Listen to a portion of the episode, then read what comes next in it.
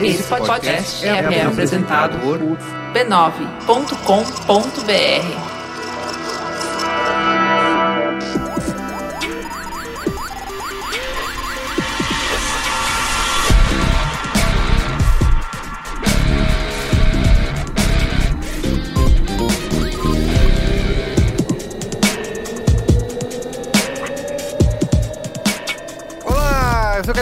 Esse é o Braincast número 223. Estou aqui hoje com Luiz Gino. Jovem, E aí, Luiz Gino? tudo bem? Faz tempo que a gente não se encontra, hein? Pois é, rapaz. Vocês ficam passeando pelo mundo É, aí pois e é. alguém tem que ficar em casa pra lavar a louça. Não chama os amigos? é. Estamos também com Cristiano Dias. Boa noite, internet, boa noite, Brasil. Nosso tema hoje, Cristiano, aquele nosso bordão que você adora, que você falou que vira assunto, é o né? meu favorito nas ruas. É isso. Uber, estamos sendo justos com ele? Uber, me ajuda a te ajudar? Isso, é, isso pode ser o, o subtítulo. É.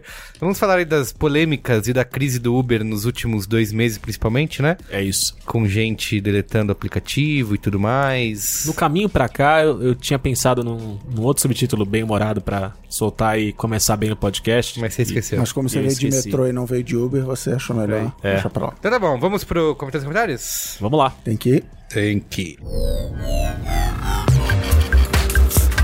Comentando os comentários.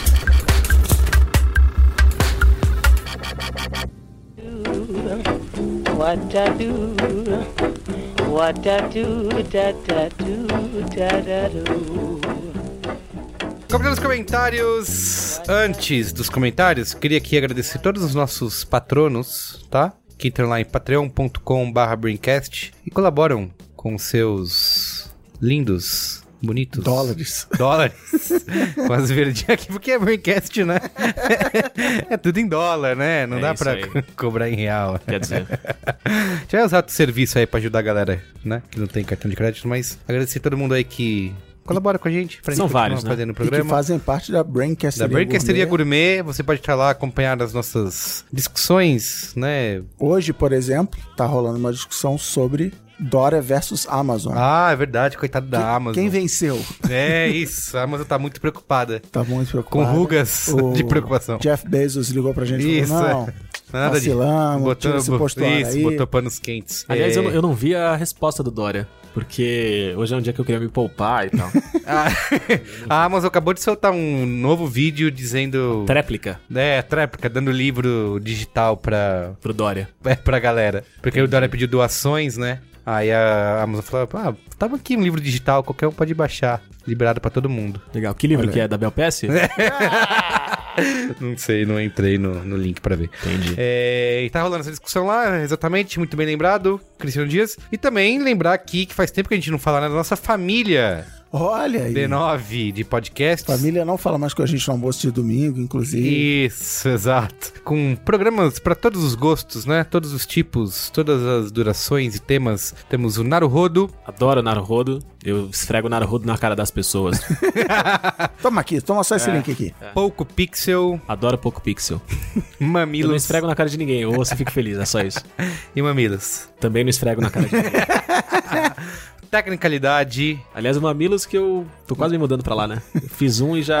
É, pois é. Por, isso que eu é. venho, por isso que eu venho um pouco pro Braincast. É, agora roubou. É, O passo vamos- subiu. Vamos lavar essa roupa suja aqui. Tecnicalidade, Mupoca, Spoilers Talk Show, Caixa de Histórias, Código Aberto, que o próximo eu acho que tem alguém aqui na mesa que vai fazer, tá prometendo aqui, Eu ó. Tô querendo. Senhor Cristiano Dias. E Zing. Eu não sei de qual eu gosto mais. O... Eu adoro todos. E aí, num subjabá, Hum. a gente tem o Messenger Bot, né? Ah. Que é o B9 Podcast. Ah, é verdade. Onde você recebe, no momento que o podcast é publicado, Isso. você recebe um alerta. E aí o que eu já descobri, Você é que primeiro certos podcasts, é, certos podcasts como o Naruhodo, o Pouco Pixel, o Tecnicalidade, saem certinho. Tem aquela hora já, já sei que é segunda de manhã que chegou o Sim. Naruhodo.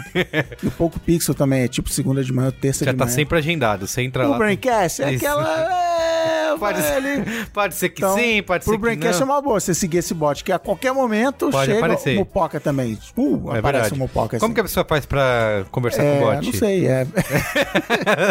é me.me Barra barra B9 Podcasts? B9 Podcasts, talvez. Vamos testar aqui ao vivo e a cores. Quem sabe faz ao vivo. Você sabe que a minha filha pequenininha, que ainda não está alfabetizada, Sua filha número 2? minha filha número 2, ela joga The Sims. Na verdade, ela não joga The Sims, ela faz bonequinhos no The Sims. Massa. E ela fica, ela inventa o nome e ela fala, pai, como escreve José? Aí eu vou soletrando. Aí eu falei, J-O-S-E. Ela, é tipo E? Aí eu falei, é, tem uma filha paulista. mesmo." Paulista. é, é isso mesmo, viu, Cristiano? m.me barra B9 Podcast. B número 9, podcasts no Isso, plural. Exatamente. Bem, assine Aí você conversa aí com o bot e ele vai te avisar. Tá E bom. vamos ao mais uma atração, momento Faustão. Momento Faustão, olha só. Olha aí, ô louco, bicho. Qual que é o momento, Faustão? Que Você não que é? sabe? Você não conhece o Momento Não. Faustão? Pô, muito bem. Então que bom que você perguntou. É pra, pra imitar o Faustão? o não? Faustão, é? não, é, pode ser, você pode... Ô, louco, meu! O que, que é? O Faustão, já me contaram que ele realmente anda com um pedacinho de papel no bolso o dia inteiro. Se alguém fala com ele na rua, vem, dá um Ele abraço, tá, manda um alô, ou terceiriza o alô, ele anota o nome naquele papelzinho De e no fiscal, programa, é, no programa ele fala o nome Aham. das pessoas. Então lancei um desafio aos ouvintes para quebrar o gelo. Me encontrou na rua, me nos, nos eventos aí que a gente Pô, vai e tal. sim. Fala, dá um alô e fala assim: fala o meu nome lá no Momento Faustão e eu anoto aqui no meu Evernote. Adorei. Hoje o Momento Faustão é um temático. Olha, tem. Por quê? Que os colegas de trabalho que escutam o Braincast reclamaram, "Má, mas você sabe que todo mundo aqui escuta e não citou no Momento Faustão. Então, está aqui esse momento. Tem o Alexandre Martins, Olha aí, meu. que é o cara que cuida do internet.org. Tem o Vitor Senói, que... grande, fala aí, grande. Grande Vitor, bicho! Ô, louco! que é trouxa, mas beleza. E o Diego Rovira, que é um novo ouvinte, está chegando. Disse que foi ouvir lá atrás dos programas. Eu falei, não faça isso. Coitado. Essa fera, bicho! E tá chegando, tá ouvindo os programas mais recentes, então obrigado. Fica aí o nosso abraço. E para quem ouve o Braincast, prestigia aí de novo. Qualquer um aqui do, do, do elenco, encontrou na rua, puxa papo e fala: Eu quero aparecer no Momento Faustão, que será agraciado. Mais Boa. que o momento Faustão, é o momento Faustop mesmo, né? Faustão. Faustop, é. Olha, eu. Tá pegando fogo, bicho! Puta merda!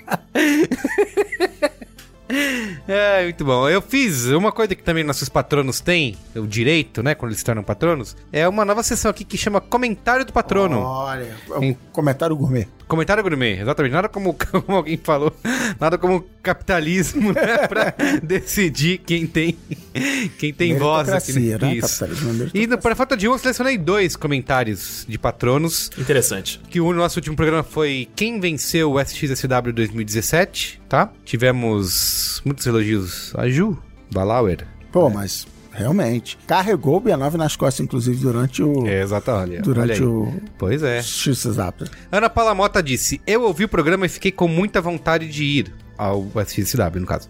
Enquanto eu ouvi os depoimentos de vocês, eu pensava: Uau, eu preciso ir para expandir minha mente, conhecer coisas novas, isso me ajudaria muito no trabalho. Eu faço parte de um comitê de inovação. Antes dela falar do que ela fazia parte, eu ia recomendar outras coisas que poderiam abrir a mente dela e expandir o mundo e Tá. conhecer novas Mas pessoas. deixa pra lá. Mas deixa pra lá. Parece uma experiência incrível. Adorei a participação da Ju. A Ju traz sempre aquele tom de que todo mundo pode, todo mundo tem o seu lugar.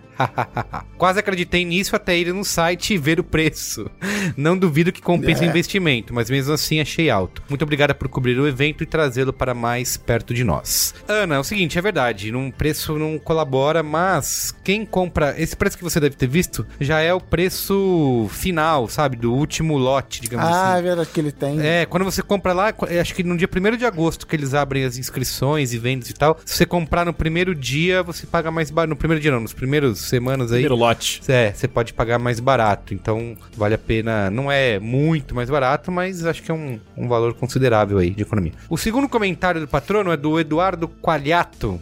Grande coalhato. Duas perguntas ele fez. Duas perguntinhas em uma. Isso. É, eu vou fazer duas. Na verdade, não é bem uma pergunta, é mais um comentário. Bom, essa, essa é, essa é, é cacoete de repórter em coletiva. O Ah, assessor fala, ó, é uma pergunta por, Por vez. Aí o cara fala, ô Amaral, duas perguntinhas em uma. E faz duas perguntas.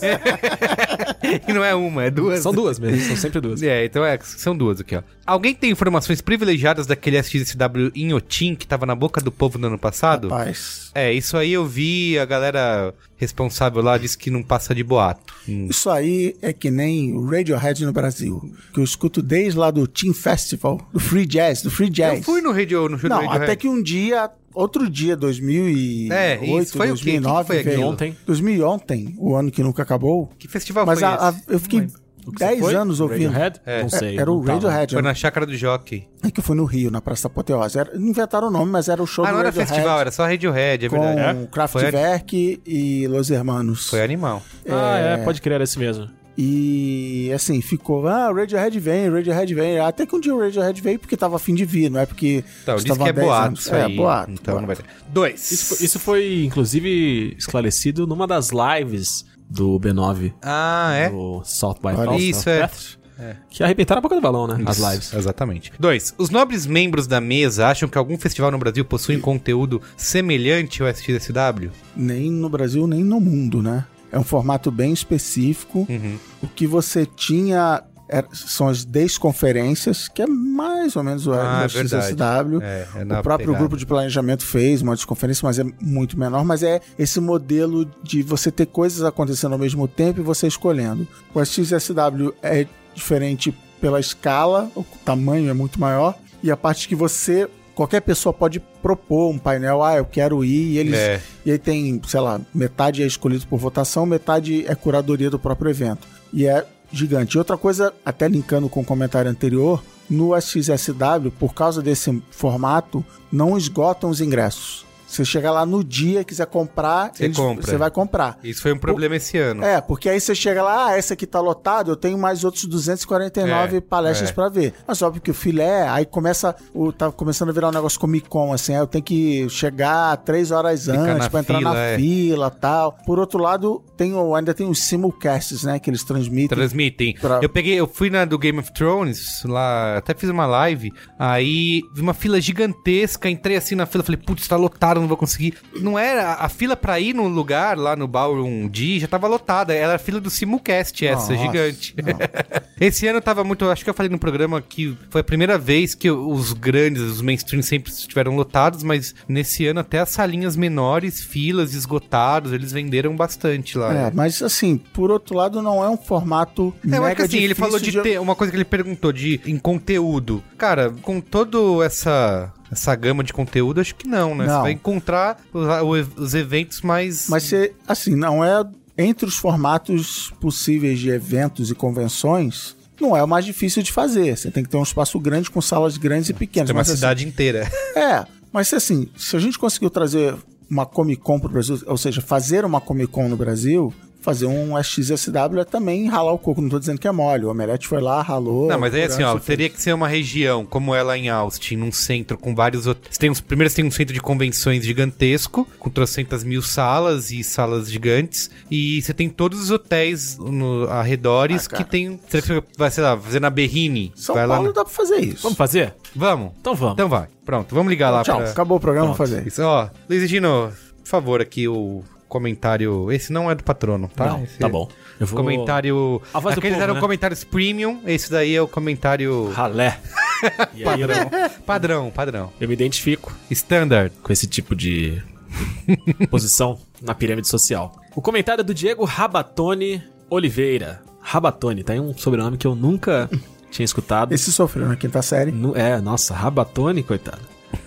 Mas não é hora de falar sobre bullying, é hora de falar sobre o comentário dele. Fala pessoal, há algum tempo. Oh, deixar um, um detalhe, o comentário dele não é sobre o programa passado, é sobre o retrasado, que foi sobre hackathons e o movimento maker. Tá bom, eu achei que você ia zoar o Rabatone agora. Não, não, Ainda bem que você foi edu- ouvintes. educado. Então vamos lá, Diego Rabatone Oliveira disse: Fala pessoal, há algum tempo que eu não ouvia vocês e vi aqui no feed esse episódio 221 sobre hackathons e o movimento Maker. Eu tenho várias vivências de hackathons, mas geralmente nos que envolvem setor público e ou que tenham finalidade pública. E realmente desvirtuou muito recentemente, por parte de grandes empresas em especial, para uma forma fácil e barata de não pagar pessoas para gerar produtos e principalmente ideias que sejam proveitosas para essa empresa, mas que sairiam muito mais caros se fosse para pagar um profissional para aquilo. Para além dos hackathons, e usando uma expressão do momento, existe também o Hackathon Moleque, que costumamos chamar de Hack Days. Nos Hack Days, o objetivo também é sair com produtos e ideias, mas uma proposta muito mais coletiva e colaborativa, sem competição e sem premiação. Só para exemplificar um pouco, deixo aqui dois links sobre Hack Days e outro texto sobre Hackathon. Ele deixa aqui um link. Então tá. Open Data Day São Paulo. Open Data Day SP em 2017. Você digita aí e você vai achar um link que no vai. seu buscador, É o seu buscador favorito. no KD. Que saudade. e o outro Hack Day é o Dia Internacional dos Dados Abertos 2015. Você procura lá também no seu buscador favorito, você provavelmente Então, acha. esses dois links são no poligno.org. Isso. P-O-L-I-G-N-U.org. E o, o exemplo de hackathon que ele dá é o hackathon. O que é isso? É um link do Estadão, Estadão. No blog Código Aberto. Que nome safado. Olha, cara, olha só, alô, como jurídico. assim, gente? Vamos acionar aqui os nossos advogados, hein? Tá pensando o quê? Que negócio é esse? Espero que contribua um pouco. Contribuiu.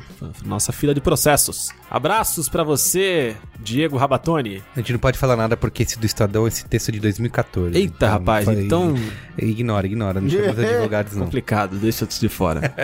Muito bem, mas É isso, isso? que ele falou é uma coisa que a gente discutiu de ah, muitas empresas fazendo hackathon ao mesmo tempo. E aí tá um sintoma, né, do- de algo que a gente não comentou, que é empresas fazendo porque querem... Terceirizar. É, exatamente. Terceirizar trabalho, conteúdo, é, ideias, né? Então você faz lá hackathon, chama a galera aí, me dá ideias de graça e eu te dou um prêmio aqui de mil reais. Né? Então, Eu lembro um exemplo que eu tenho de um, de um hackathon desses, foi o, o hackathon do novo logo da Kelly Key. Você lembra disso? A Kelly Key teve uma época que ela fez isso. Ela colocou no Facebook, ela, ela falava, ó, a capa do disco é essa, eu quero uma, um logo. Façam e aí, aí. vocês mandam sugestões, a gente escolhe um aqui e o vencedor vai ganhar 100 reais e o ingresso de um show. Era uma coisa assim, sabe? E aí a galera falou, ó, você que não quer pagar um designer, é o velho trabalho em troca de que- visibilidade, né? É. Olha, não tem dinheiro, mas... mas eu vou te alavancar para vários próximos trabalhos. aí. Isso. E aí a galera começou a detonar aquele aqui. E aí foi bem divertido. São coisas que eu sei porque eu sou jovem, entendeu? E aí eu tô sempre. Kelly Eu tô sempre antenado na internet. Chegou de hackathon Chega na Kelly. Key. Tá bom, muito bem. É isso aí. Então é isso, vamos pra pauta? Vamos? Qual é a pauta? Pipa, pipa.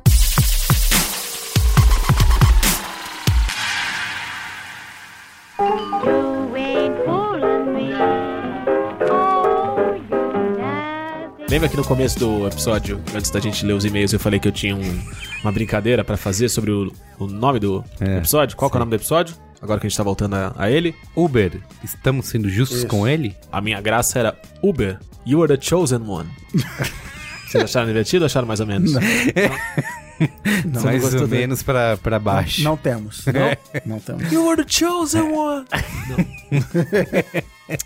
Tá bom, a Uber, gente, pra quem não conhece, nessa pequena Que empresa... a, eu eu ouvi alguém comentando hoje no, numa grande rede social que a Globo fala uma grande rede social, um site de microblog, né? Sim. E agora fala motoristas de aplicativo. Ah, que genial! Motoristas de aplicativo. Isso é muito bom, cara. É Globo demais. É muita criatividade, né? né?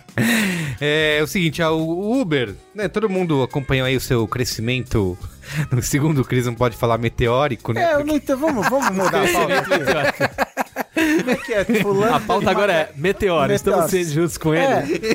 É, porque assim, uma carreira. me- Luiz e Gino teve uma carreira meteórica. Eu imagino, primeira vez que eu ouvi essa expressão, eu era um pequeno garoto juvenil, que era uma carreira que caiu rapidamente, se queimando no processo. E no final explodiu e causou uma devastação gigante. Não é isso que quer dizer carreira meteórica? Mas pode ser, no caso do Uber, É. talvez seja.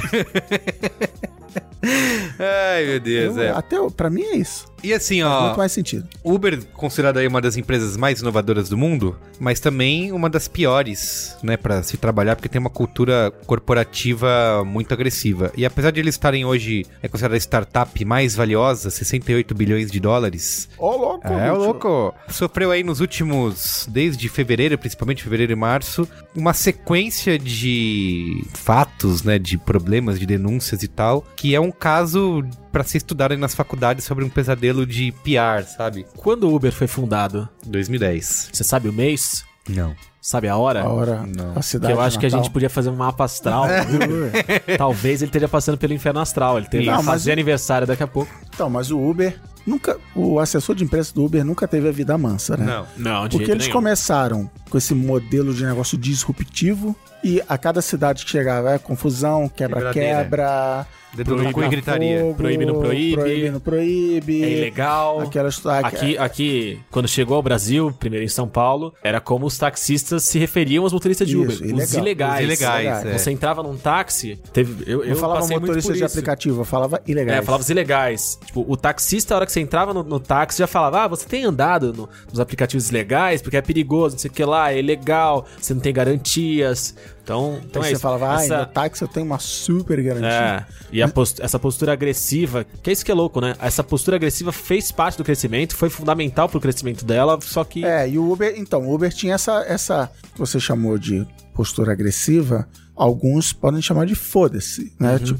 foi proibido acho que em Madrid, e assim, eles foram realmente agressivos, assim, não, vamos lá, que a gente acredita é isso, que a gente propõe aquilo, e, e a própria prefeitura de São Paulo fez uma lei que era virou táxi preto, eles falaram animal, mas não me enquadro, então vou continuar. Assim, for- foram tocando foda-se e fazendo isso até hoje. Só que o que mudou nessa virada de ano é que até então o Uber tretava com, vamos chamar assim, os poderosos, os, os donos de, de frota de táxi, as prefeituras, os governos e tal. E agora começou no mundo essa coisa da cultura do trabalho. No Brasil juntou ainda com a história da qualidade dos carros que tá Exatamente, caindo. muitas denúncias aí. A Veja São Paulo ontem publicou uma reportagem de um, de um repórter que foi motorista de Uber X por 30 dias e diz o cara que ganhou 60 reais de Nossa. lucro no fim. Que ele faz. Primeiro que o cara dirigia 5 horas por dia. Aham. e Não, o ca- acho que era mais, não era? e não, ele falou, eu dirigia, enfim, que Dirigia eu acho até, acho até longe de mim defender a Veja, mas assim, o grande negócio dele é que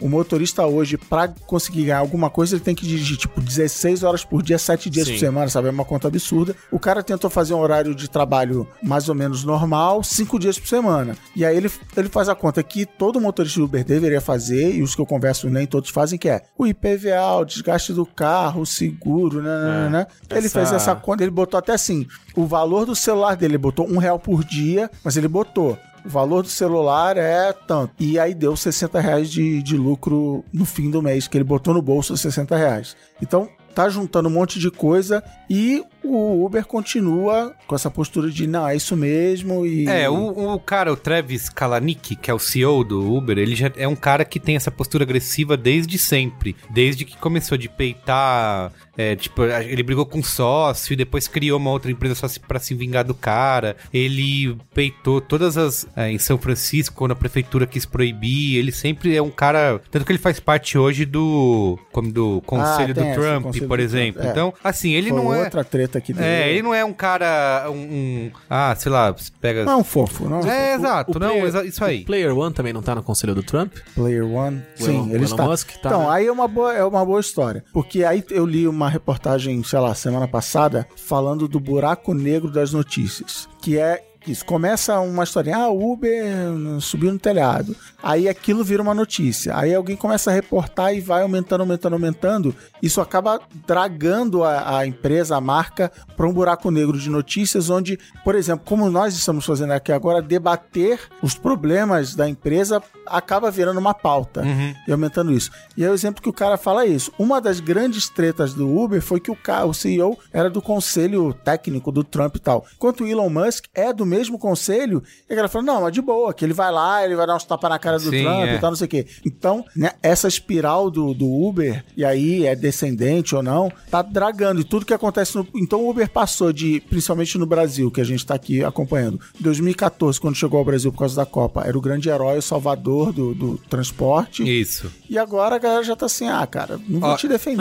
É, eu, é, não- eu não sei qual, é qual era o cenário de outros lugares onde o Uber chegou, se a diferença de preço e da própria qualidade de- do serviço era tão gritante como aqui no Brasil. É, falando de São Paulo e Rio, que são as duas cidades que eu frequento mensalmente, a gente tinha nos dois lugares, nas duas cidades, serviços péssimos de táxi, né? Em São Paulo, assim, taxista mal educado, a gente brinca até que você entra no, no, no táxi, o cara começa a xingar todos os políticos do mundo, todo mundo é vagabundo, que não sei o que lá. E no Rio também, quem tá acostumado com serviço de táxi no Rio, é sempre o cara dando migué, entrando no lugar que não sei o que lá, não, é foi mal, porque aquilo. ah, sei- Então a gente tinha experiências terríveis. Eu não sei se em outros lugares do mundo, se São Francisco era assim, se Madrid era assim. Mas Uber, quando chegou, não foi só a questão do preço e da facilidade. Foi porque eles realmente eles A balinha. a balinha. A balinha. O cara abraçava você, chegava, o ar, a água, não sei o que lá. O serviço era fantástico comparado ao que a gente tinha nos táxis por aqui. E com preços menores, mesmo na época quando ele só era o que hoje é o Black, né? A gente já pagava menos naquela época. Sim. E, E caiu de qualidade. É. Tem duas coisas, assim, que pra serem ditas. Você falou do Uber não tá nem aí, tocar o foda-se nos lugares onde ele tava sendo proibido, tinha uma le- legislação sendo criada. Um dos problemas que rolou no último mês foi o vazamento Ah, é. da questão do Grey Ball lá, que é uma, um- uma ferramenta, uma tecnologia que eles usavam pra burlar a fiscalização e burlar a polícia. Então, eles usaram isso em Londres, não, em Paris, em Londres, em várias cidades em que eles tiveram... É que o que, que era? Era uma tecnologia. Vamos ver se eu lembro, se eu fiz dever de casa. Por exemplo, nessas cidades, a polícia pediu um Uber pra, enfim, averiguar, pra pra ver, pra testar e tal. Eles fizeram uma parte, né, dark web do aplicativo, que eles tinham uma lista de pessoas e que eles sabiam, ó, se o Luiz Gino, que é o delegado de polícia do Distrito 9 de Paris aqui, pediu Uber, vai aparece o Uber que tá a caminho e no meio do caminho dá, ah, foi- desculpa aí, foi Sim. cancelado e tal. Então era, uma, era um processo, uma tecnologia de profiling, de identificar essas pessoas e de tapear essas pessoas de que, e não deixar elas chegarem perto do, do sistema. E aí Eles eu acho usaram durante dois anos esse tipo de...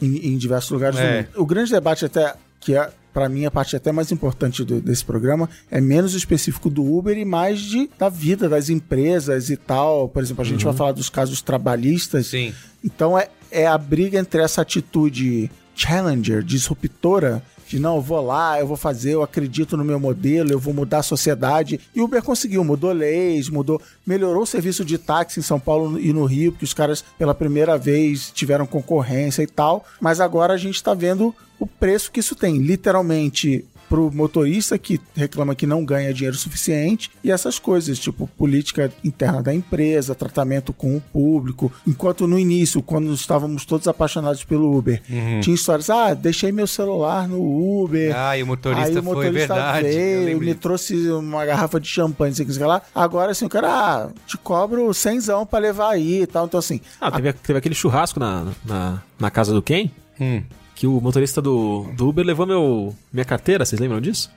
Não. Devolveu depois? É. Ele voltou pra É devolver? um episódio real aqui que eu tô trazendo pra vocês, esperando a... Como que foi não a lembrou. Não foi isso. eu tava bêbado. não A lembro. gente chegou no, no churrasco e minha carteira tinha ficado no, no carro e ele voltou e tocou na casa do Ken. Como é, com E falou, tem um Luiz aí? Falou, tem. Ah, esqueceu a carteira. E foi maravilhoso. É só isso, é só... Então, e, aí- e uma coisa que ficou na. Porque, assim, um dos outros grandes lances é que teve o decreto do Trump lá pra banir os imigrantes de alguns Ah, países, sim. né? Aí, lá no aeroporto de Nova York, o JFK, teve uma greve dos taxistas. Isso. E aí, o Uber. com- Até porque a maioria dos taxistas em Nova York são imigrantes. Exatamente. Aí, A o, maioria é de imigrantes. o Uber, numa falta de sensibilidade, ou sei lá o quê, Tremenda. tremenda, Ou num apoio à decisão Não, do o Uber, Trump. Uber. Não, o Uber. Aí eu vou, vou defender o Uber, tá? Ele. O que, que ele falou? Caramba, se eu não fizer nada, vão dizer, vai gerar o preço dinâmico. A galera vai reclamar que eu estou me aproveitando da greve dos táxis para ganhar dinheiro. Então você, gente boa, eu vou falar, galera, não tem preço dinâmico para ir pro JFK. Não, a narrativa deles é essa, eu Ah. acredito. Eu, é, eu sempre confio na, na- Eu espero boas intenções das pessoas. Aham. Galera, não, não, não vai ter preço dinâmico. Pode ir pro JFK, porque assim, normalmente o que, que acontece? Tira o Trump da história. Está tendo greve dos taxistas do, do metrô, que nem tem aqui em São Paulo, dos ônibus, teve outro dia dos ônibus. Galera, o, o trânsito vai ficar um caos. Estamos derrubando a tarifa dinâmica para vocês não sofrerem. Então, até aí era uma medida legal para se aplaudir. Não, mas tem... O problema é que volta o Trump que eu tirei da jogada, É. bota de volta e fala. Era pra ser um protesto que a população, principalmente de Nova York, tava aprovando. aham, As pessoas foram pro aeroporto, ficaram acampando lá e tal. Então, aí de novo, o que eu vou falar do buraco negro da notícia. A galera que já não gostava do Uber virou e falou: Ah, olha aí. Isso. É, Tal. num momento, mas isso que num deu- momento sensível em que Isso. você poderia se posicionar a favor de uma causa Do amor. Do amor, né, e da, e da, da humanidade. Então aí rolou Você- a campanha, a hashtag lá de, Delete Uber, Delete né? Uber. Delete Uber. E aí várias celebridades colocaram fotos já pagando Uber, né? Rolou essa toda essa mobilização aí. Só que assim, o que ficou claro, porque a gente acabou de falar, o Gino acabou de falar isso. A gente, todo mundo quando o Uber surgiu, viu com bons olhos uma alternativa aos táxis, né, que era um melhor serviço e tudo mais. E aí agora você vê um protesto em que as pessoas ficam do lado dos taxistas, mas de verdade, quem é que se importa com os taxistas? A gente não tava até ontem comemorando a existência do Uber. Então, o, uma- o que esse caso pode provar é que assim, que essa base de, de usuários Sim, do sim. Uber não é tão leal quanto parece, sabe? Muita, É, eu acho acho, que que, muita assim- gente enxerga como um mal necessário. Você usa, mas você tem essa Mas no- eu acho que no começo a gente não via como, como esse mal necessário, porque a gente se agarrava aos valores que a gente queria colocar no Uber e que talvez o Uber vendia que fossem falsos. Mas assim, a gente falava muito sobre. defendia o Uber em comparação, em contraposição ao táxi, falando, são novos tempos, são tempos modernos, uma empresa que. Porque tem esse grande argumento na entrada do Uber nos lugares. Não é um serviço de táxi, é um aplicativo que liga motoristas independentes a, a passageiros, né? E a gente usava esse argumento do tipo em tempos, Eu- eu- em tempos modernos. Auge, não, mas no assim, meu auge de amor pelo Uber, eu, eu, eu caía nesse papinho. mas então, mas beleza. aí, o que a gente falava era, em tempos modernos em que a tecnologia permite esse tipo de coisa, Sim. a nossa legislação antiquada e nefasta e que está envolvida em teias de aranha, se ela não prevê que isso pode acontecer, Isso, o futuro ela que sofra com isso, porque o Isso. futuro chegou e ou ela se adequa Sim. direitinho, ou então é isso mesmo. Tem que ligar os motoristas aos etc e tal. Tinham vários argumentos desses que a gente se agarrava. E foi isso. A, hora, a, a partir do momento em que os outros problemas apareceram, a gente caga pra isso e passa a ignorar esses argumentos que a gente usava antes. Até porque, e assim, eu, eu continuo não usando o táxi até hoje, mas assim, até a chegada do Uber, serviço de táxi, principalmente em Rio, São Paulo, não posso falar por outras cidades, era horrível. Horrível, horrível. Era, não aceita cartão de crédito. Por quê? Porque não, porque eu não sou obrigado a aceitar cartão de crédito. É. Bota no Waze. obrigado.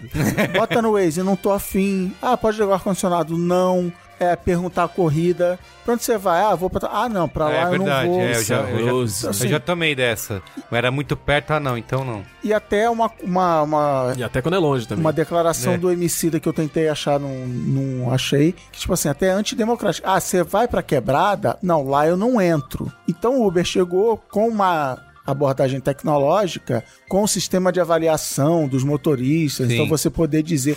Tipo assim, você tinha um mau serviço com táxi, você reclamar com quem? Com a prefeitura? É. Então rolava esse sistema e, e tudo funcionava bem. Era mais barato. O Uber Black era mais barato do que o, o que o táxi, táxi. da rua. Por quê? Porque o Uber tava subsidiando esse negócio. E do lado do motorista, eu semana passada tava com um motorista, falou: quando eu entrei no Uber Black, eu ganhava 1.800 reais numa, numa repartição, né, de, sei lá, de office boy. No meu primeiro mês de Uber, ele falou: eu fui um dos primeiros caras do Uber em 2014. No meu primeiro mês de Uber, eu ganhei 15 mil reais. Caramba. E aí eu comprei um carro melhor, né, né, né, e, e hoje ele tem uma frota de Uber. Então, assim, a conta fechava pra todo mundo, o que, sei lá, o Uber tava tirando dinheiro do bolso e botando ali. Sim. Agora, os Essa táxis melhoraram, tem o Cabify, tem o 99 não sei o que, tem o Easy não sei o que lá, Isso. né? Tem os E, a- concorrentes. e aí, o que, que eu acho que é o que até o, o Higino puxou, a lealdade das pessoas à marca tá mostrando que não é bem assim, ah, cara, o Uber não tá legal, eu Vai pra pro outro, eu, é. vou, eu vou voltar pro táxi. Ó, porque a gente táxi- falou de SXSW, lá em Austin foi onde o Uber e ah, o Lyft foi, foi o que eu mais. Aliás, eu gostei mais da experiência de uso do Lyft. E ele tem uma coisa que vários motoristas elogiaram, que é de você poder dar um tip no final, né? Que o Uber não tem isso. E até a- acho que o valor que o, o Lyft come do motorista é menor. Então motoristas tendem a gostar Cara, desse. o Uber no Brasil, o Uber X come 25%, cara. É, é Isso. muita coisa. Foda. E o Lyft é menos. E aí, só que esse ano, lá no SXSW, eles. É, a Austin proibiu os dois serviços, Ah, o Uber e o Lyft. Então eles estavam usando um novo lá que chama Fasten, que eles dizem que são mais transparentes e tudo mais. A gente chegou a usar lá, funcionou super bem. Ele também tem esse negócio de deixar você dar um tip. E eles dizem que a comissão fixa deles é 5%. E, ele E foi, e a, esse foi, é. a mão invisível do E capitalismo vai fazer pelo- isso, vai. E uma coisa que eu já ouvi demais de um motorista de Uber aqui. Tem muito motorista de Uber e de Cabify, de não sei o que, não sei o que lá, porque tem muita gente desempregada. A hora que começar a voltar a ter emprego, esses caras vão, vão vazar, porque assim, é puxado, é, é fisicamente cansativo, né? Esse tipo de... Essa questão da oferta de emprego ser baixa me traz ainda mais, mais é, revolta, porque pegando esse ponto e pegando o ponto que você falou no começo sobre a reportagem do, da Veja, por exemplo. Que eu acho que tem tanta gente que vê a oportunidade no Uber, que pensa ser a luz no fim do túnel porque tá num momento de desespero, fala, cara, não consigo emprego em lugar nenhum, tô quatro meses de trabalhar, preciso de dinheiro, vou fazer essa porra desse Uber. Por É, mais na- que eu tenha repor- que trabalhar 16 horas por dia, foda-se, eu preciso de Isso. dinheiro. Só Na, que na é isso, reportagem cara. da Veja, o cara fala que se você for agilizado, de um dia pro outro você vira motorista Uber. É. Porque você tem que acrescentar uma coisa na sua carteira de motorista. Você fala que você exerce atividade remunerada e aí É. você não precisa, você não precisa daquela categoria da categoria de lá. motorista, entendeu? Manda documentos pro Uber, tipo, manda foto, É, tu- foto no WhatsApp. celular e acabou. Você você tá No dia dentro. seguinte você já. E é isso. E aí nessa, a gente, sei lá, eu falo, falo por mim também. A gente tem uma educação financeira muito, muito pobre. Uhum. Então, assim, saber que na hora que você tem que calcular tudo. Tem que botar tudo você, isso. porque, porque a galera chega e fala assim: não, eu gasto tanto de gasolina, eu faço tanto, meu lucro é tal. E você tem todos os custos. Você tem Isso. o custo da assinatura do celular, defasagem, defasagem do celular, defasagem do carro, que, cara, é um negócio. Você detona o carro. Você detona o carro andando tudo isso. Comida. Aí tem o seu. O seu você tem que botar um preço na sua, do- no seu tempo Na ali pra coluna. ver, na sua coluna, tem tudo, cara. E é isso. E aí nessa conta a parada cai. E é o mínimo que a empresa deveria fazer era ter.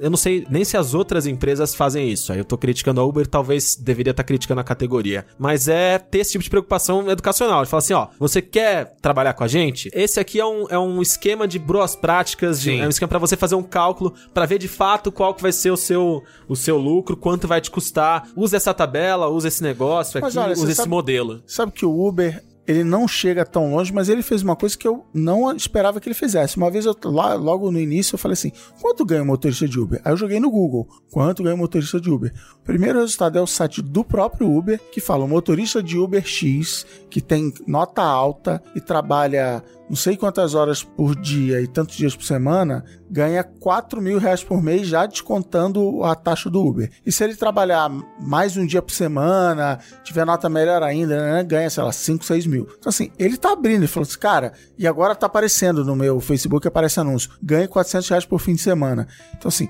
só que falta isso que você falou, o outro, ah, aí o, a gasolina, É aí o isso. pneu, e não sei o que, não sei o que lá. Eu já ouvi dos motoristas do Uber que essa, esses números apresentados pelo Uber, no final das contas, são mentirosos porque eles deixam de, de colocar na balança tudo isso. Ah, sim, e aí sim. é complicado. Não, e vários motoristas que eu peguei, eu já conversei com ela. Não, eu vou aí, eu tenho a meta por dia e tal. O cara.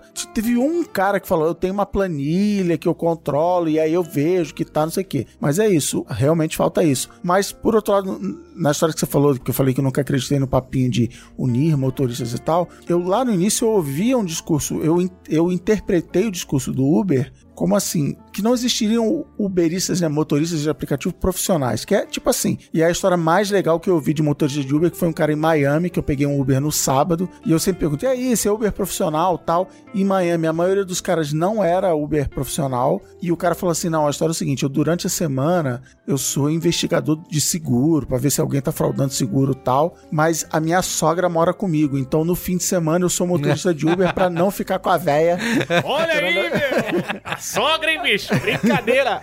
Então, assim, eu sempre vi isso. Não, eu. Ou então, assim, eu já peguei aqui em São Paulo. Eu sou professor de manhã, então eu faço Uber de tarde, assim, famoso complemento à renda. Aham. Mas pela crise, pelo sonho do Uber, né? né, Tem um monte de gente que dirige 16 horas por dia, sei lá, dorme lá no aeroporto de É. Guarulhos e tal. Cara, eu peguei agora na minha última viagem, eu chamei um Uber, tipo, acho que era um senhor de mais de 80 anos, assim, sabe? Falei, Meio. Cara trabalhando, sabe, o dia inteiro aqui. E foi ele que falou Mas isso. aí é outro de- programa, é a Previdência que a gente tem. É, é verdade. não, mas era, não era lá em, na América? É lá na América. Lá na América? ah, é. então é, Lá não, na é, é outro programa, não é Obama. mesmo. É. Não, ele porque ele falando que prefere. Eu usei o Uber lá nessa viagem porque eu ganhei um código que eu podia usar ali algumas vezes, mas eu sempre preferi o Lyft, né? Até porque acho que, como eu falei, a experiência do aplicativo acho melhor. E ele falou isso, que ele usa sempre o, o Lyft, só que as pessoas conhecem muito menos, assim. Ele Principalmente turistas. É, ele falou, tu não, não sabe que. O Lyft tem um problema sério para brasileiro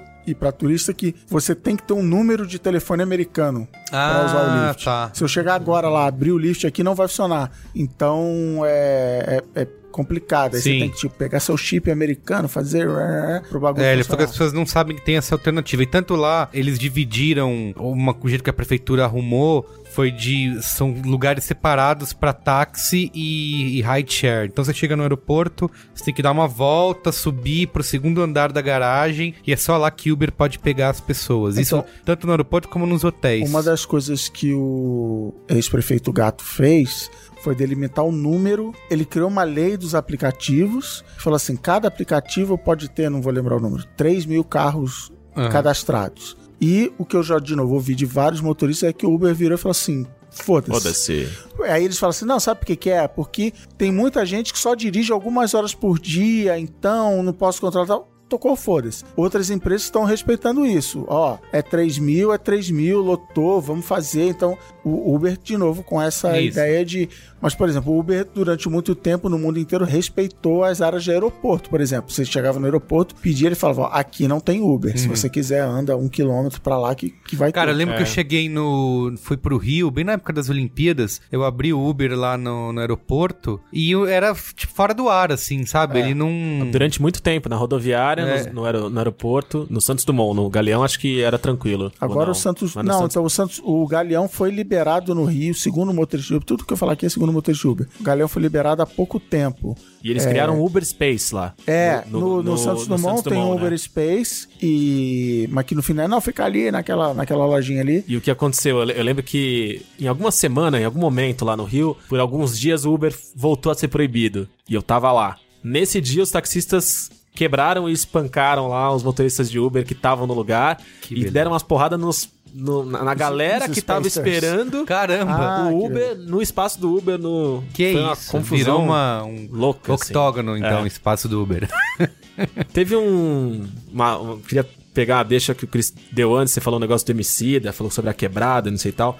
Uma das críticas ao Uber, a gente via notícias, né? Não necessariamente críticas, assim, mas a gente lia algumas notícias que, ah, peguei um Uber, botei o caminho e ele passou no meio da quebrada e aí foi assaltado, não sei o que lá. Teve uma atriz da Globo, não sei o que lá, Carla, como ela chama? Fabiana Carla, acho que é, que contou também que fuzil na cabeça, levaram tudo dela e o carro do cara, e ela tava lá no meio da, do morro do alemão, não sei o quê. E depois dessas críticas, o Uber proibiu alguns, ele tirou alguns, alguns lugares de quebrada, assim, da zona de, de atendimento. E aí uma parada engraçada, interessante que aconteceu, foi que uma galera na Brasilândia criou o Ubra. Uber. ah, é O verdade. Ubra é a União da Brasilândia, é a sigla, que é o Uber da quebrada. E basicamente é um malandro atendendo telefone.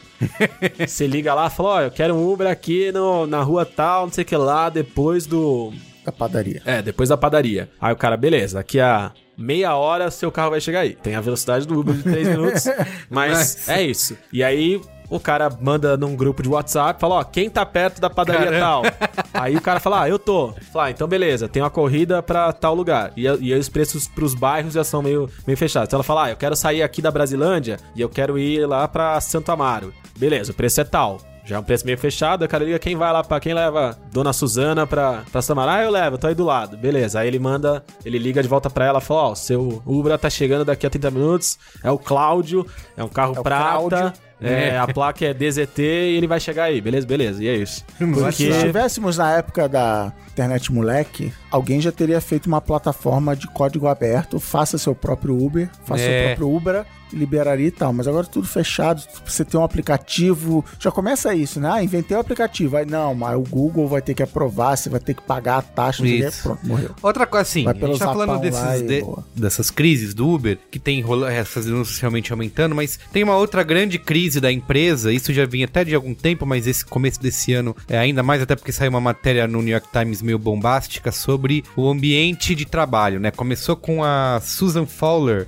que em fevereiro desse ano ela é uma ex-engenheira da empresa, ela escreveu um post denunciando assédio sexual e desigualdade de O- O, gênero. post dela era meio assim, desistir de trabalhar no Uber, né? É, é, e teve outro, teve o CEO, que o CEO não, o presidente, que ah, depois de seis meses de trabalho pediu demissão, porque ele disse que as visões dele de liderança são inconsistentes com o que ele viu no Uber em seis meses. E assim, aí ela, ela reclamou com o RH sobre esse assédio que ela estava sofrendo, e o RH disse que não podia fazer nada porque esse acusado em questão, ele era um profissional de alta performance. Então isso Tá, é uma... tá cheio disso aí. Cusão É, mais entrega, famoso Isso. cuzão mais entrega. Cusão mais entrega. Então, como o Uber é uma empresa... E é por isso que esse programa é sobre Uber, mas também não é sobre Uber, né? Isso, é. Reflita. É assim, é- É sobre tanta a gente- coisa, você que tá em casa. A gente conhece agora, pessoas lá, gente. inclusive dizem que tá mudando e tal, mas o Uber é tipo a Ambev do rideshare, né? É, assim, vamos lá. Uma É cultura, não tô dizendo de assédio, mas assim, dessa cultura agressiva Isso, de, é de startup, resultado, de resultado, performance, crescimento. tudo mais. Exato, High crescimento. stakes. O Uber Isso. tá naquela, na, na grande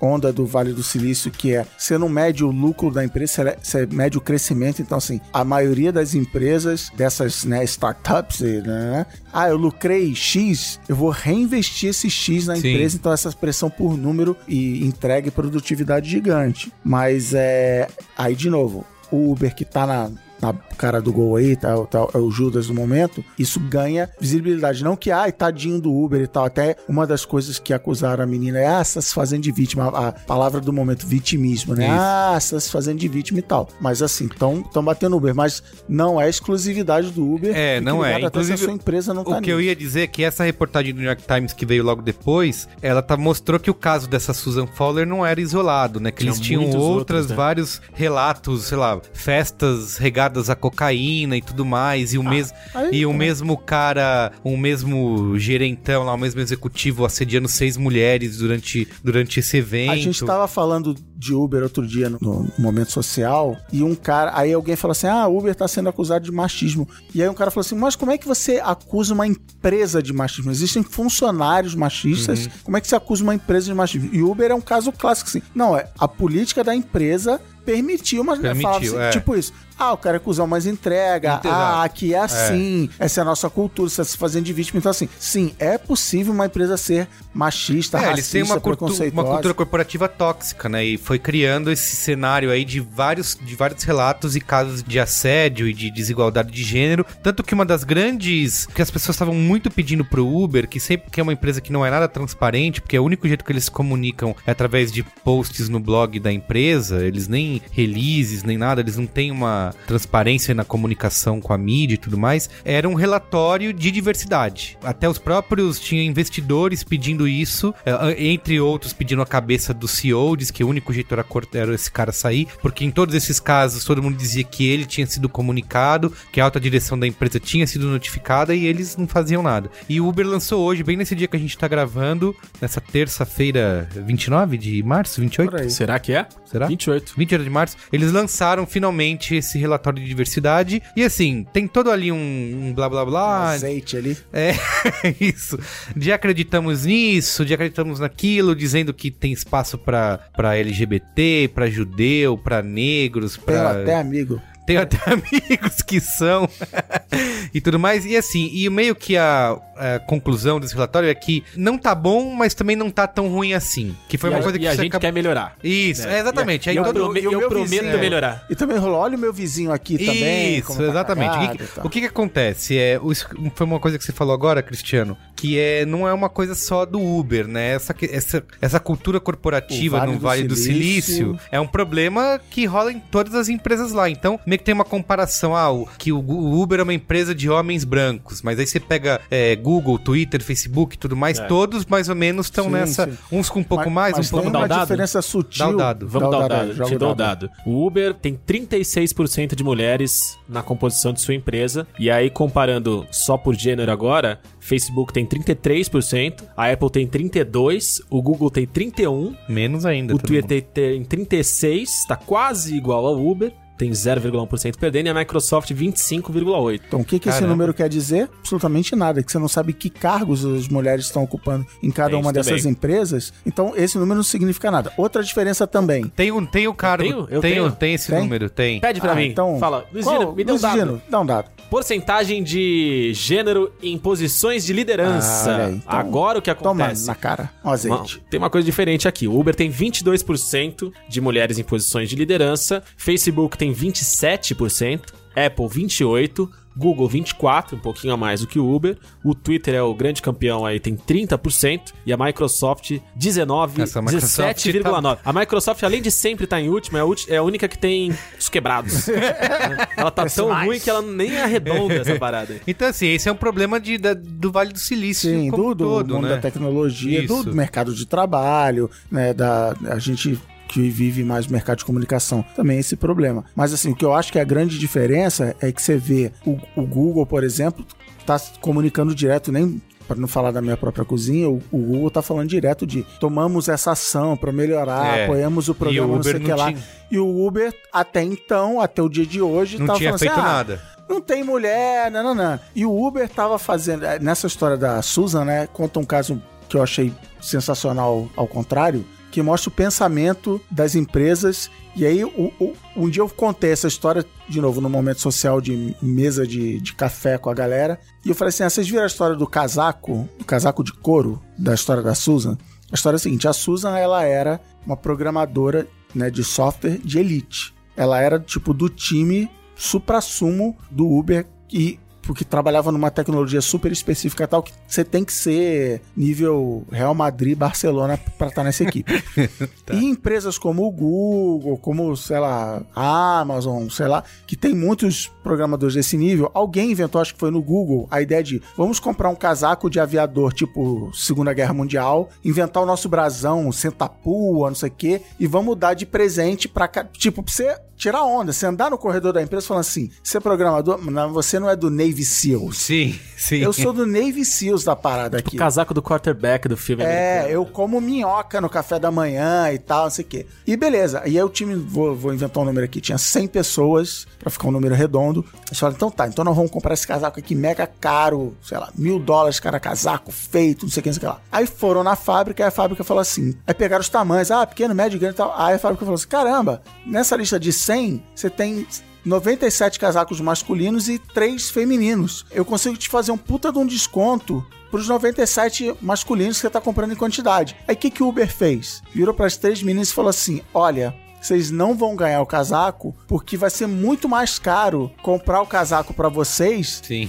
Do que pros caras. Não é, era, era um desconto. Assim, eles iam gastar mil dólares pro casaco, mas o cara fez por 500. Ó, eu não. Então não vou te dar o casaco porque, é muito mais caro o seu. Aí elas reclamaram, mas como assim? A gente é do time e tal. Aí qual foi a resposta da empresa que ela relatou? Vocês não podem ter o privilégio, vocês estão sacrificando a empresa. A empresa está gastando mais dinheiro com vocês porque vocês são, e aí palavras minhas, não da Susan, colinhos voadores, portadoras de necessidades especiais, terem uma vagina. É. Então, nós não, não é justo com os seus colegas de trabalho e com o resto da empresa que a gente gaste mais dinheiro só porque vocês são mulheres. Sim. E aí ela ficou puta. Aí, aí legal, eu contei essa história, aí uma colega de trabalho virou e falou assim: você não precisa usar essa história do casaco pra falar de machismo em empresa. Eu trabalhava numa grande empresa do ramo de comunicação e meu marido é Você não, programador. você não vai falar sobre siglas? Não. O que, que parece a não, palavra? Não importa, você vai, você vai Melhor ver. não.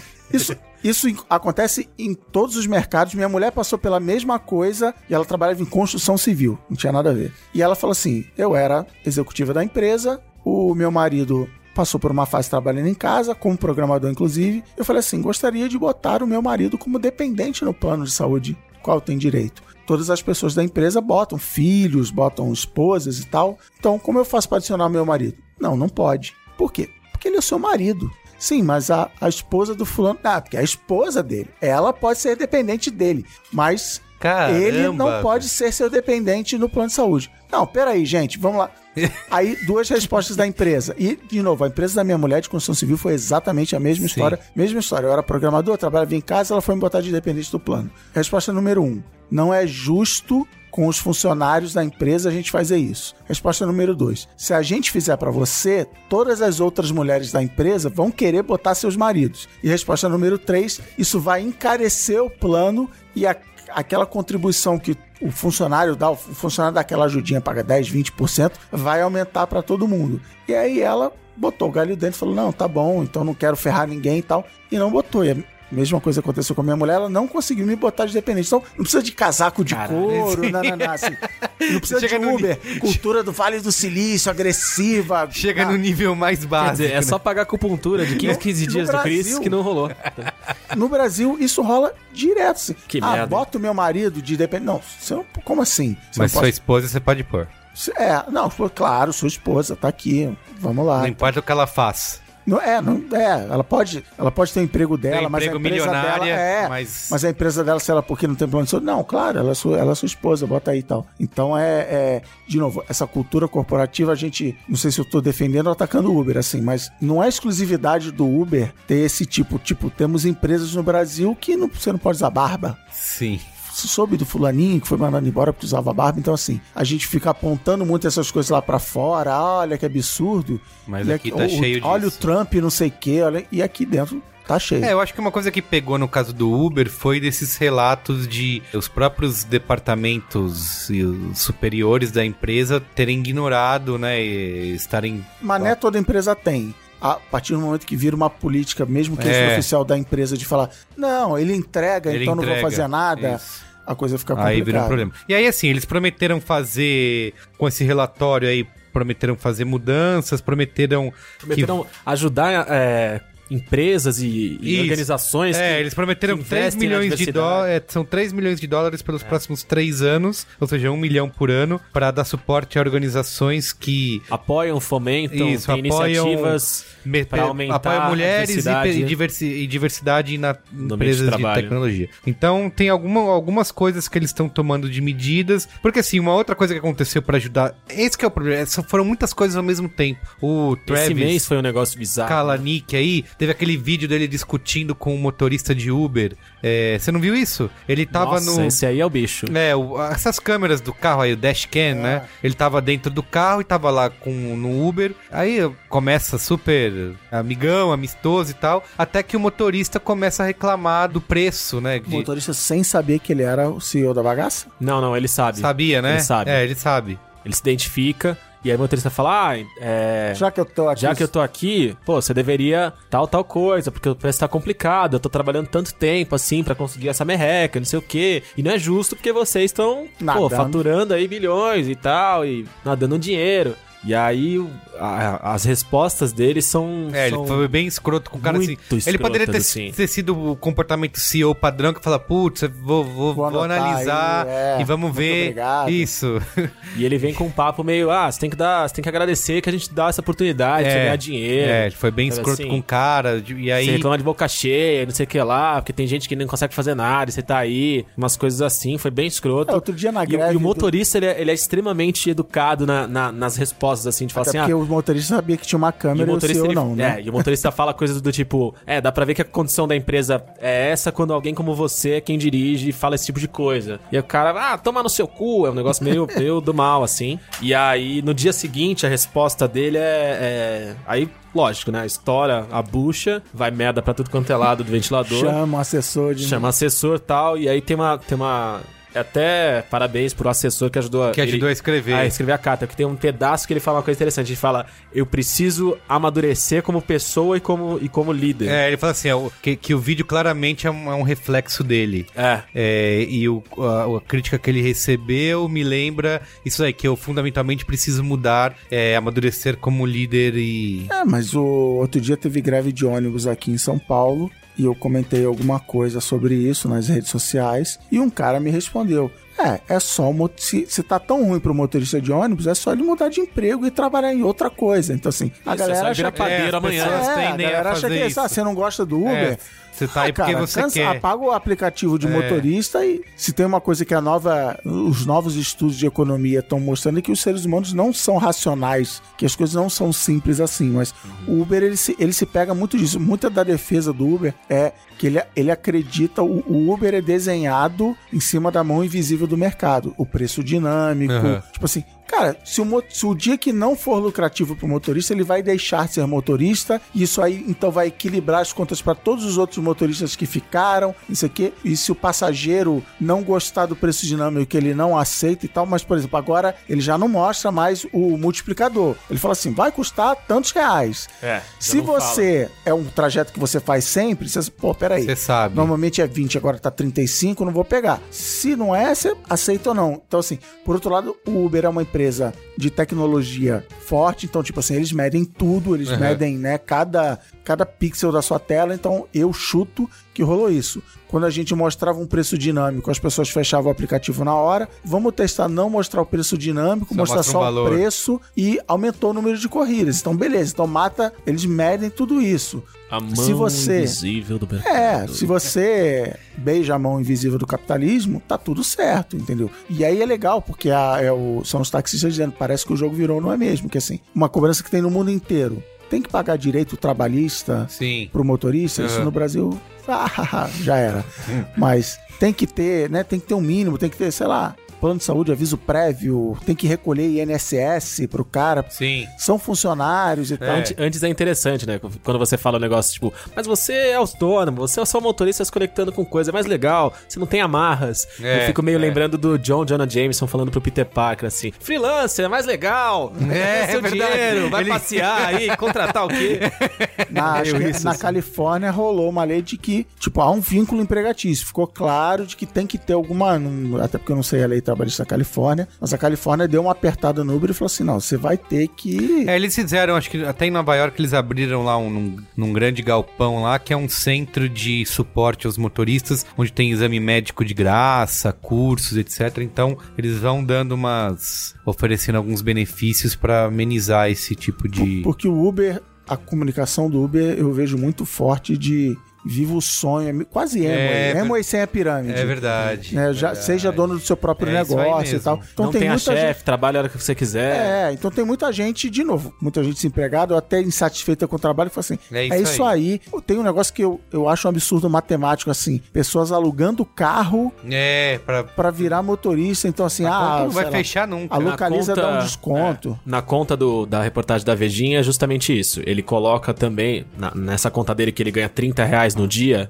ele coloca isso na conta. O aluguel do carro por um mês. Que tem já um preço camarada. Tem Cara, mas carros, a conta tem não tem carros como que são. fechar, velho. tem carros que são colocados no mínimo dos encher um- requisitos do UberX. Pra encher um tanque você gasta 170, 150 Não, mas aí os caras reais. usam gás, tem essa parada toda. Ah, nem todos usam gás, é muito É. poucos usam já- gás. não, mas eu sou- taxista fora usa É. Então, eu tô gás, mas- reparando e tô perguntando às vezes. Eu vejo o botãozinho do gás lá. Eu achava É. que em São Paulo ninguém usava gás, mas agora eu tô olhando. Os caras, não, é gás, terceira geração, né, né, né. O cara tá botando. E, e o, o cara que usava gás falou: se eu não usar gás, não fecha a conta no fim do mês. É simples assim. Cara, mas é, é- e o número de 60 reais por 5, mesmo que sejam 3 horas, 5 horas. Enfim, aí outras acusações que rolaram, isso tudo nesses meses aí. Que o Google, que é um, é um dos investidores, uma das empresas investidoras do Uber, processou o Uber por eles terem roubado propriedade intelectual, que parece que uma equipe de engenheiros lá que era do Google levou pro Uber o- os planos secretos. Do carro autônomo. É, do carro autônomo, que é um, Ah. o- o- um- um dos sensores principais do carro autônomo, que é de ler o ambiente ao redor. Eles levaram esse design pra dentro do Uber, então o, o Google tá processando essa galera. O Uber tem uma. Lá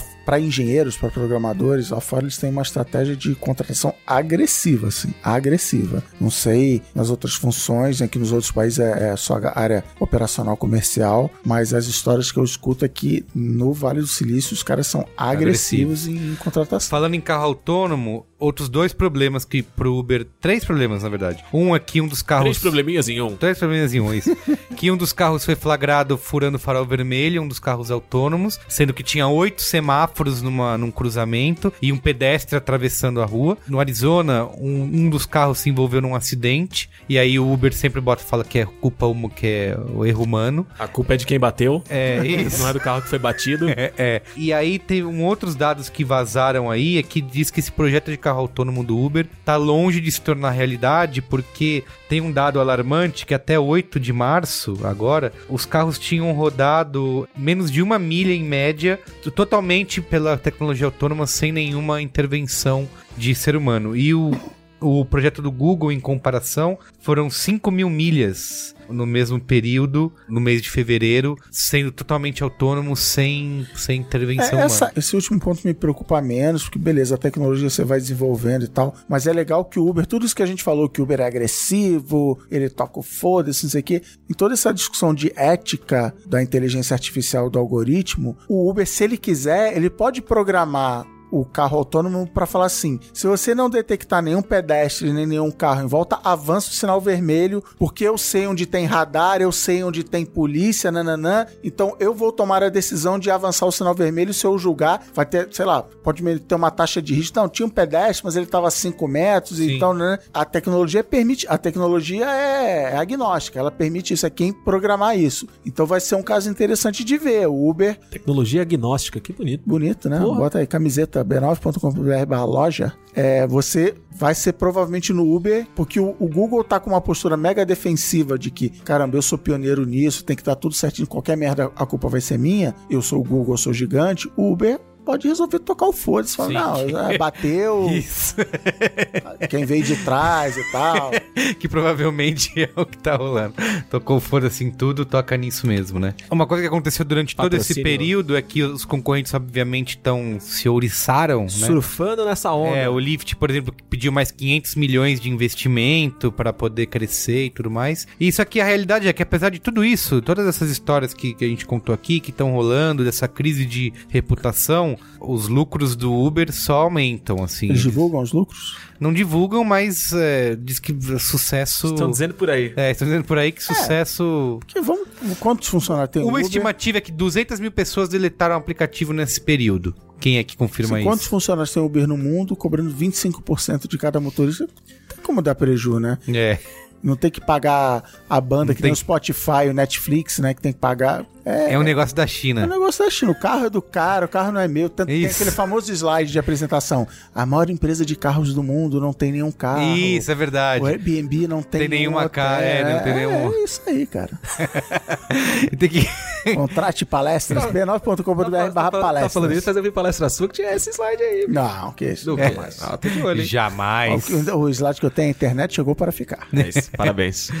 Não, mas vamos, conclusão. tempo Temos que, Quanto temos tempo? que É, chegar a tem uma que Estamos conclusão. sendo justos com ele? Estamos sendo justos. Primeiro eu quero saber quanto tempo foi, porque parece que a gente tá falando que tem 10 minutos. Uma hora e quinze. Ah, então foi É mesmo. tipo, tipo a cerveja hoje. Eu achei É, que tinham rapaz. sido duas, tinha sido 29.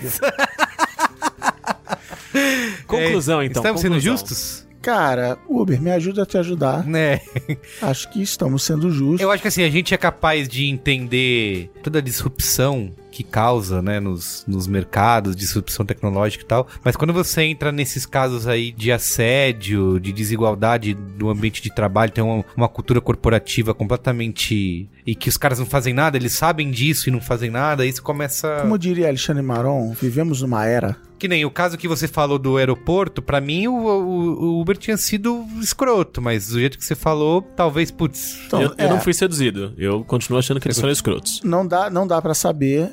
É que, sabe que o que me faz crer na, na hipótese do Cristiano? É que é, seria muito idiotas pra uma empresa desse tamanho, com PR, com profissionais que ganham milhares de dólares pra cuidar de cada palavra que a empresa vai colocar na rua, tomar uma atitude dessa pra. É, mas esses caras recebem a ordem do seu amigo CEO aí, que ele pode falar, ah, não tô nem aí, que se for. Trump, meu brother, e eu vou. É, assim, a política da empresa. Cada, eu acho que assim, como diria Alexandre Maron, vivemos numa era onde as pessoas confiam cada vez menos nos governos e cada vez mais nas corporações.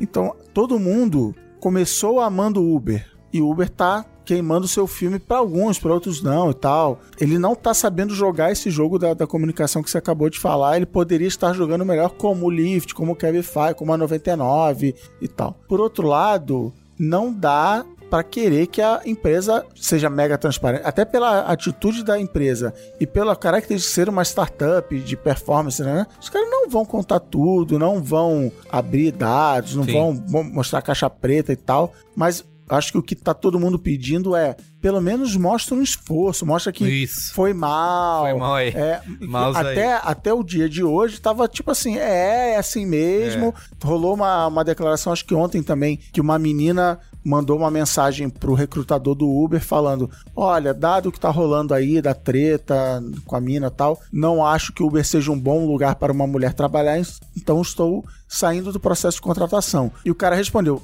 educado, falou assim: não, beleza, legal, boa sorte, mas queria dizer pra você que o mercado de tecnologia é todo assim. Aí, de novo, se fosse o Elon Musk falando isso, como seria a reação? Uber, a galera caiu de pau. Ah, o cara justificou as atitudes do Uber. Então, assim, mostra um.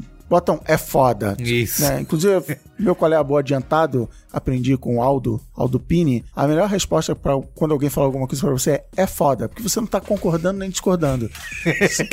Nossa, Ah, sua mulher é ah, ridícula. É, É foda. foda.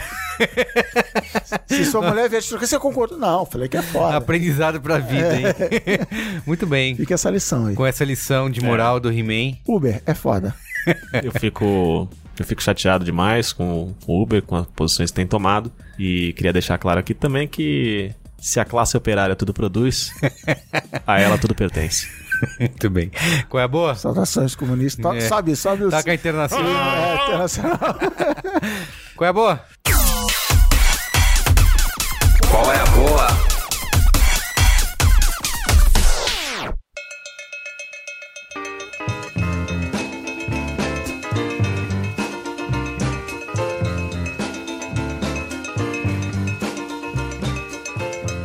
Meu qual é a boa?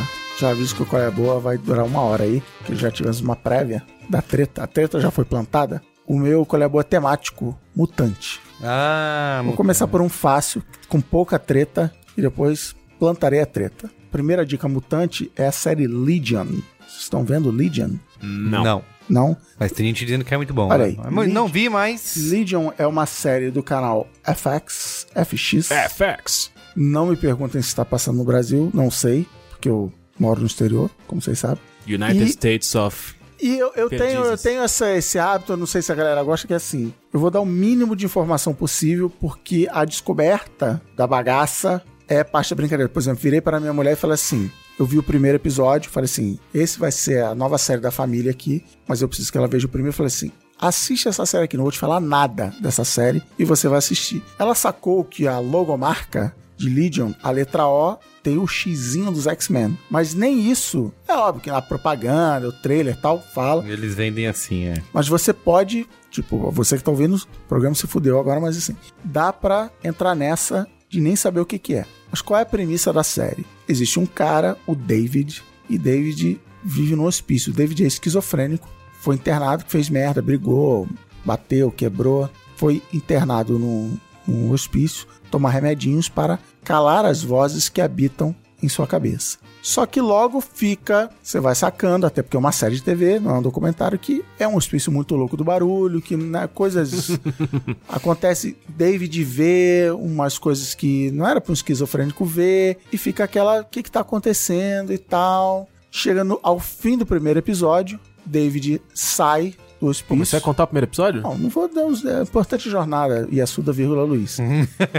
no final do primeiro episódio, o David sai desse hospício, não vou dizer como, e alguém vira pra ele e fala assim: Você não é esquizofrênico, você é um mutante. Então, isso que você chama de doença são os seus poderes. Você, puta, animal, pá, tal. E ele vai pra uma. Coelhinhos voadores, aspas, aspas, uma escola para mutantes que não é a escola do professor Xavier, e começa a tentar lidar com seus poderes. Mas começa a acontecer coisas e tal, ele começa a tentar dominar seus poderes e tal, que em certo momento você fala assim: não, eu acho que esse cara, ele é mutante, mas ele é esquizofrênico também. Tipo assim, não é simples, assim, ah, que legal, agora me dá minha capa, vou sair voando. Não, dá merda. Aí, óbvio, tem a galera que quer capturar ele pra usar os poderes ou não, você não sabe o que que é e tal. Então, beleza, tem uma trama muito maneira que é levando o, o super-herói menos pro vilão da semana e mais pra essa batalha interior do cara de que ser mutante super poderoso é uma doença. Legal. Segunda coisa legal de Legion Agora que você contou a série inteira. o elenco. O personagem principal, o Daniel, é interpretado pelo rapazinho Dan Stevens, que é Gatinho. nin- ninguém mais ninguém menos que o a fera da Bela e a Fera Olha. e o herdeiro do Downtown Abbey, Ah, Olha aí. a série cult inglesa. A série favorita da minha sogra. Olha aí, é a novelinha, a novela inglesa. É a escravizaura da, da Inglaterra. Dan Stevens está lacrando em sua atuação, porque Mas ele, ele, lacra ou é o lacricídio? ele é um lacre esquizofrênico. Entendi. Ele, porque ele tem que interpretar um esquizofrênico, ele tem que mostrar aquele conflito interior e tal. E quem está também lacrando e lacricídio na série Pra quem, que pra quem não entende, é o lacre seguido de morta. Seguido de morte.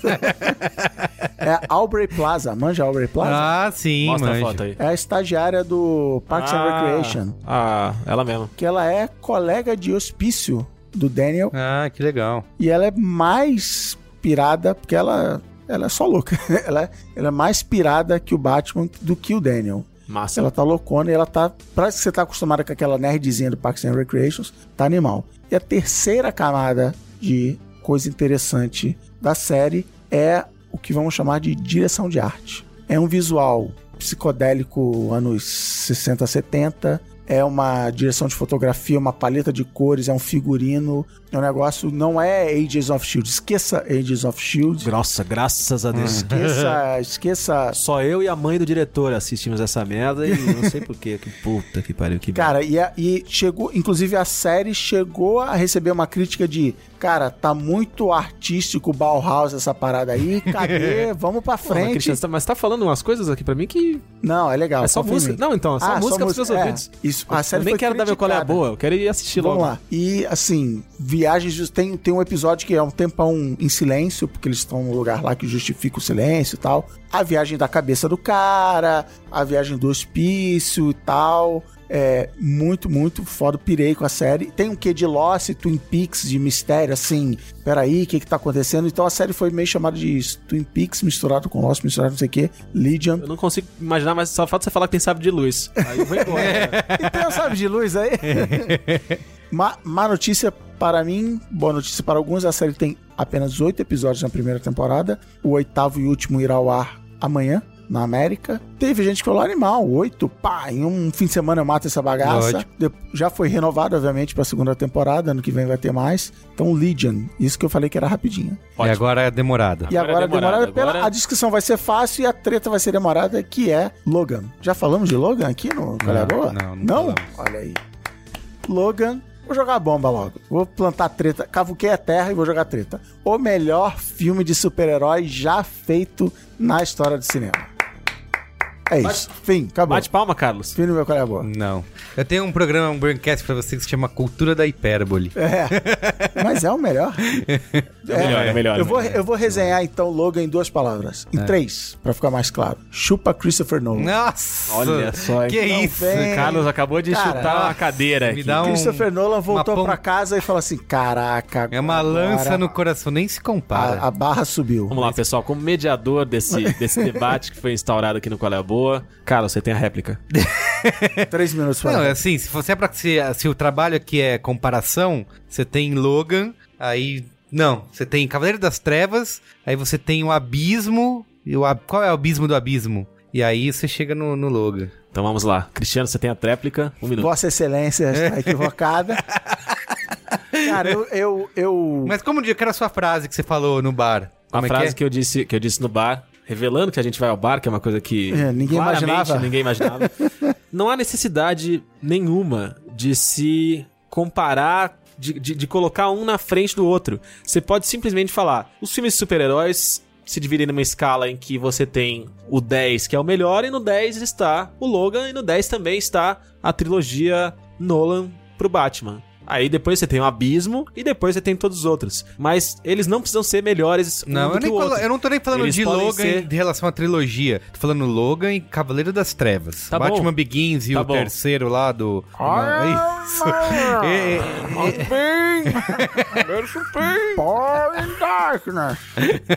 é, que eu gostei, adorei. Você falou em cena. Você gostou agora? Você falou em cena de abertura. O, o Merigo tentou. ten- Merigo tentou botar nesse seu. Nesse seu.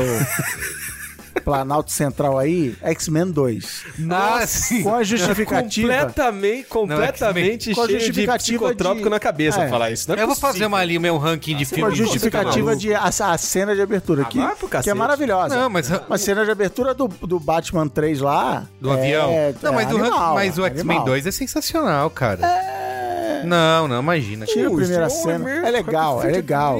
Eu revi outro dia, é legal. Melhor do que o, o terceiro, o X-Men 3. Ah, é, não, mas esse é, o abismo. desastroso. Ele é, é o abismo. É, esse é desastroso. Tá lá. Esse não tem como. Mas assim, cara, Logan. No abismo estão X-Men 3, Homem-Aranha 3, É, verdade, os três, né? Sério, galera. Não, mas assim, o X-Men vamos, Apocalipse vamos, também. vamos ser justos, vamos parar de colocar. Tá bom, os, comparar, Os né? super-heróis como um negócio único e ter que Isso. dar prêmios. Tá bom. É, o que foi feito no Logan é a mesma sensibilidade, a mesma e a mesma o mesmo talento pra contar a história sem as as bengalas toscas, os chavões e, as- e a necessidade da ação desenfreada besta e sem explicação e sem argumentos e sem justificativa e roteiro fraco e etc e tal e todas O- o- as o postas. Logan- é lindo, é, é maravilhoso. Até pegando esse gancho aí. Quem não chorou vendo o filme não tem coração. Pronto. e Ai, pera. O... fa- melhor- Fazendo até esse gancho aí que você falou de briga desenfreada e tal. As revistas em quadrinho Marvel, DC, padrão, que sai todo mês, é isso. Oi, Thor, eu sou o Hulk. Oi, Hulk, tudo bem? Vamos brigar? Vamos. É tudo assim. É, ou então assim, ah, tem um problema, né? Ah, esse, esse cara tá querendo. Ah, a gente vai lá, enfia a porrada nele, destrói tudo, enfim. E o Logan. E o Cavaleiro das Trevas, vou, vou te dar esse, Nossa. essa, amizade. Você ainda tá. Eles são as graphic novels do cinema. é isso. Eles são aquilo que, não, olha só, tem que ser esse. Então, assim, não dá pra fazer a- o que nem tem, né? Agora vai ter Star Wars por 15 anos, né? Que a galera É. falou aí. Não dá pra fazer o Logan, o Logan, Logan 2, a missão, o Logan 3, o resgate e tal. O Logan é Ele- o Logan. Ele, ele fica ali naquele mundinho e beleza. Eu fui ver o filme com a expectativa bem alta e o filme superou minhas expectativas. Eu já tinha visto o, o primeiro trailer, eu tinha achado incrível. Patrick Stewart, monstro no filme, o Professor Xavier. Muito bom. E o Hugh Jackman também, animal. Cara, vê, vê isso aí. Vai ver Logan, vai ser feliz. A melhor resenha foi a da minha mulher. Queria agora ver esse filme de novo pela primeira Como vez. se fosse a primeira vez. Like a Virgin. Bonito. Muito bem, ó, deixa eu falar o meu qual é a boa aqui rapidamente, antes de partir pro Luiz e Gino. Eu estive muito tempo durante essas últimas semanas em aviões. Então eu tenho aqui filmes para se ver no Ah, avião. Olha aí. É. Mas na verdade, assim, eu assisti é, alguns filmes, mas eu queria falar em particular um que eu gostei mais. Finalmente assisti aquele Jack Reacher do Tom Cruise, O- sabe? Que Ah, saiu não, o Jack- Eu segundo. confundi com o John Wick. É, Jack. Não, Jack Reacher. Cara, mas qualquer coisa, né? Mas, é, qual é a boa relâmpago? John Wick. O Primeiro, só vi o primeiro.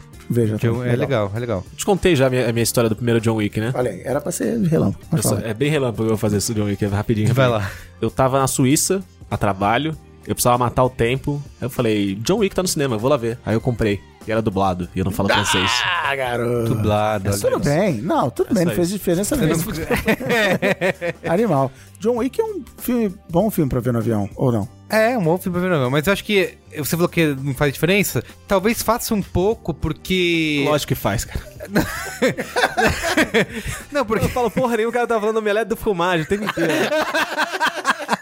Não, é porque. Porque tudo que você precisa saber sobre a língua francesa está É porque uma das graças do John frase, Wick, além de toda o do mise-en-scène de ação e tal, que é realmente muito inventivo, é que tem toda a mitologia lá dos assassinos, né? E você não é só você sentar lá e ver o. Que o... Alexandre Maron chamou de o Harry Potter dos adultos. É, exatamente, é isso aí, boa. O Marão mandou bem. Que é isso, então você tem que, pra entender, né? Você não pode omelete do fromage, né?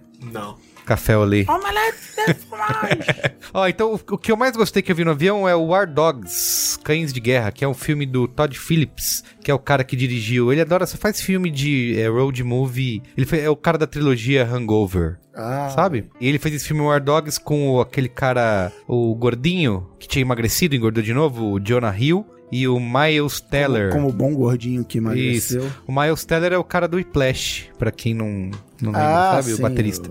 E, assim, é um filme que é baseado numa história real de dois caras, o Dave Pacuzzi e o Efraim Diveroli, que conseguiram ganhar um contrato de 300 milhões de dólares do Pentágono pra fornecer armas na guerra do Afeganistão. E, assim... É baseado numa história real, mas dá pra você ver que é. Cara, eu, eu assisti o filme todo pensando que, sei lá, só 10% daquilo deve realmente Só 10% ser do ver- cérebro. É, ser verdade, porque parece muito fantasioso, assim, por ser uma história real, mas é bem legal você ver, porque ele, ele mostra como que funciona toda essa negociação de armas com o governo, é, de como que a lei mudou para permitir que qualquer, que qualquer pessoa possa entrar num bid lá e vender armas, de como que eles fazem para atravessar essas armas pros países. E é bem divertido, é, além de tudo, é bem, bem engraçado e divertido e informativo também, como eu disse. Você Quer dizer, entendeu? você aprende e se É, diverte diverte ao mesmo tempo. tempo. Nossa. Mas assim, pra ver no avião, perfeito. Sabe que o fi- filme para ver no avião tem um critério muito importante. É.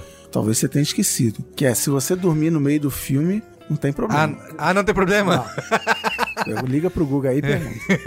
Por isso que filmes que tem o Vince Vaughan são bons filmes pra ver no avião. É, eu não dormi, eu não dormi em nenhum. Inclusive o Vince Vaughan tá no filme do Mel Gibson, né? No filme de guerra lá. Ah, é verdade, do Até o Último Homem. O que transforma ele automaticamente em Um filme, pra se ver no avião. Muito bem. Finaliza aí, Luiz e Gino. Finalizo. Como a gente passou uma hora e 14 minutos falando sobre aplicativos de que conectam motoristas Motoristas de aplicativo, cara. com passageiros, Mudou minha vida isso. eu vou falar sobre outra coisa. É, mas hoje eu não vou dar dica de, de disco, não. Eu nem, eu nem sei se eu tinha Você alguma tá quebrando a dica sua de disco. promessa de É, só dá dar... sempre, né? Mas é musical ainda assim, né? Mas é musical, é isso. Olha só. É uma, é uma licença poética. A dica de hoje será Pedalada, qual é, qual é, a É, boa, exatamente, exatamente. A dica de hoje é essa aqui que eu tô mostrando pra vocês na câmera, que vocês estão vendo aqui. Uma história do samba As Origens. Livro do Lira Neto. Lira Neto que é um tradicional escritor de biografias. Ele é bastante conhecido pela trilogia de biografias do Getúlio Vargas, que ele fez. Get- a Ah, trilogia Getúlio. Ele escreveu também sobre Maísa, sobre Padre Cícero, sobre José de Alencar, não o, o, o ex-vice, mas o autor, no caso, que merece muito mais do que o ex-vice, com todo respeito ao ex-vice. Sobre Castelo Branco, ele, assim, ele tem muitas obras, Ele é o Walter Isaacson brasileiro. quase isso.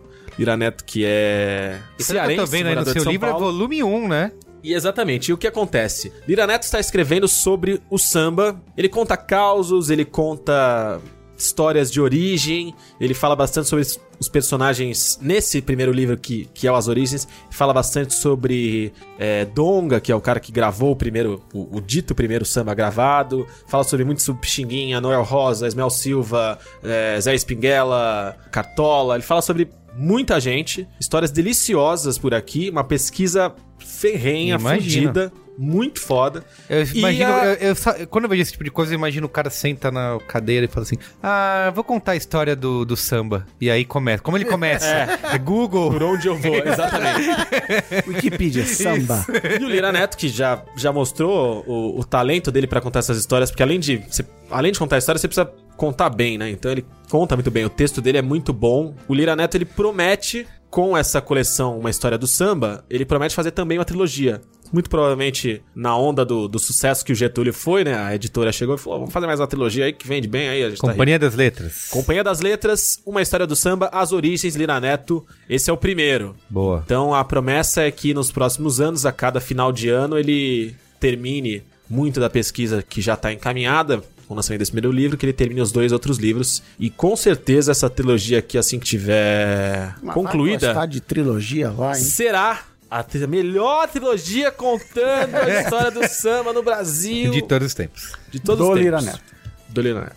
É fundamental, delicioso. Tem histórias muito, muito boas. Não, não vou dar prévia de história nenhuma, mas, Tá cara, Falando isso, é segue muito, o meme Muito, muito bom. de comentar fotos falando, é mais ou menos. Ah, é verdade, Ah, é. segue. As pessoas Meio andam. simpática essa menina. É isso. A gente fica muito feliz quando vocês mandam Prints? prints mostrando que a nosso Braincast sobre a cultura da hipérbole entrou no coração de vocês e que vocês agora comentam É tudo um na meme, é um internet. meme hipster. É com- meme, com- é. Parece ok. Eu vi alguém que mandou.